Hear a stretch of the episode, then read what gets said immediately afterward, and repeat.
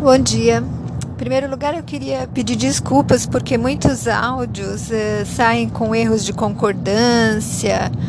É, inclusive, outro dia até inventei uma palavra que não existe no nosso dicionário. Agora não me lembro qual foi, mas eh, até criei uma palavra nova. Mas, como eu já falei várias vezes, eu não regravo o áudio. Então, às vezes escapa alguma coisa. É, e como eu não regravo, né? Então peço aí a gentileza de vocês compreenderem. Bom, eu já vou começar com a historinha do site da Federação Espírita do Paraná. Aquele moço seguia todos os dias pelo mesmo caminho.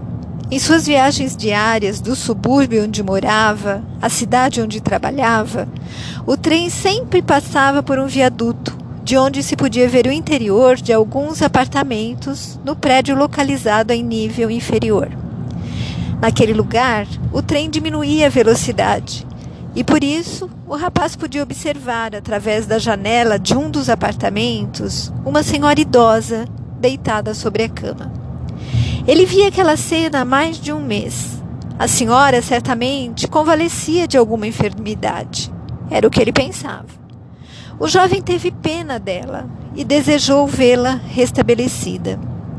Num domingo, achando-se casualmente naquelas imediações, cedeu a um impulso sentimental e foi até o prédio onde a senhora morava.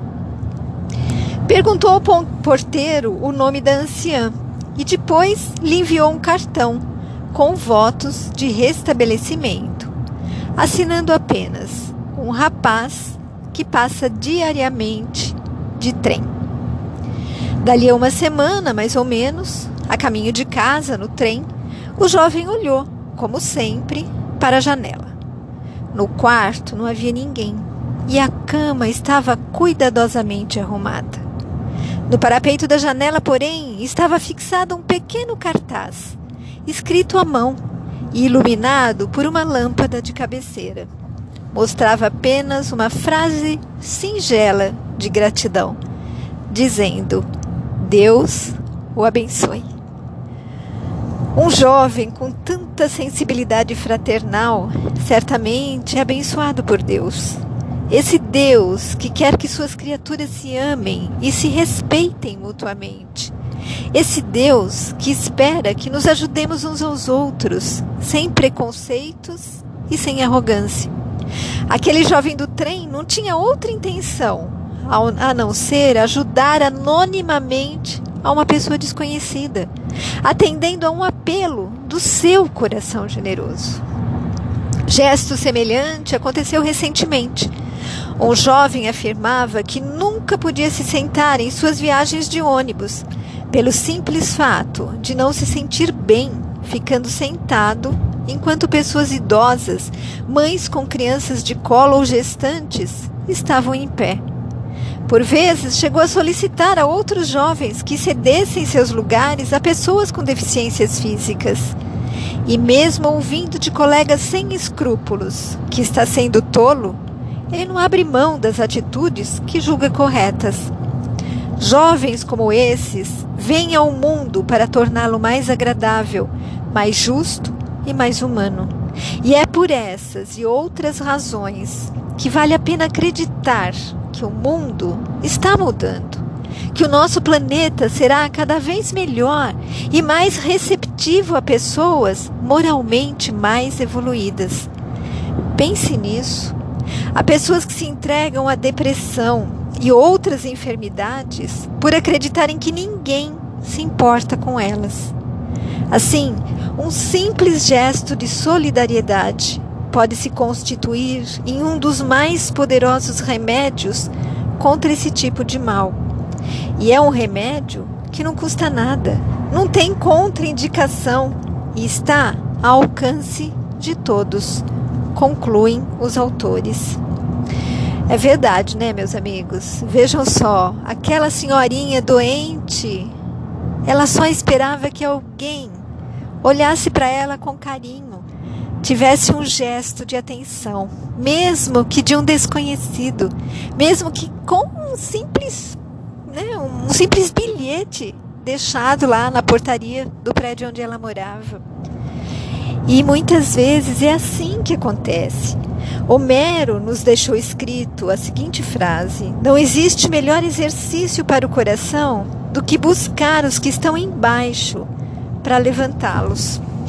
E nós recebemos tantos apelos, né, meus amigos, intuições, ensinamentos sobre as virtudes. E muitas vezes fechamos os nossos ouvidos, calamos a nossa boca, imobilizamos os nossos braços, nos negamos a caminhar na direção do outro, por preguiça, por preconceito, por orgulho ou simples displicência. Deveríamos perceber que às vezes basta apenas um gesto para que possamos dar ao outro um pouco de nós. Há tantas maneiras, todos conhecemos como. Não é necessário mencionar aqui. É importante que a gente reflita como nos sentimos quando precisamos, por exemplo, que alguém escute as nossas angústias e não encontramos ninguém com tempo para nós.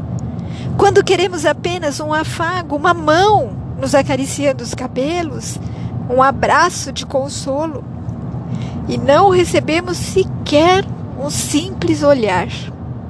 Se a dúvida toma conta de nós e uma outra opinião se faz preciso, e todos ocupados consigo mesmos dizem qualquer coisa, apenas para se verem livres de nós. Imagine então quando precisamos apenas que o outro nos apoie e dele recebemos a crítica. Assim, amigos, ao nos colocarmos na posição do necessitado, quem sabe entenderemos o quanto um simples gesto de bondade é importante. Na Bíblia, nós encontramos as seguintes frases que vem aí é, fechar nossa reflexão. Quem despreza o próximo comete pecado, mas como é feliz quem trata com bondade os necessitados. Tenham cuidado para que ninguém retribua o mal com o mal, mas sejam sempre bondosos uns para com os outros e para com todos. Portanto, como povo escolhido de Deus, santo e amado, revistam-se de profunda compaixão, bondade, humildade, mansidão e paciência. Sejam bondosos e compassivos uns para com os outros, perdoando-se mutuamente, assim como Deus os perdoou em Cristo. E eu encerro com a frase de Paulo o amor é paciente. O amor é bondoso. Acho que deveríamos pensar nisso. Deveríamos abrir o nosso coração para esse amor que a gente conhece, que a gente sente e estendê-lo a todos nos pequenos gestos de bondade. Fique com Deus. Beijos de quem se preocupa com você.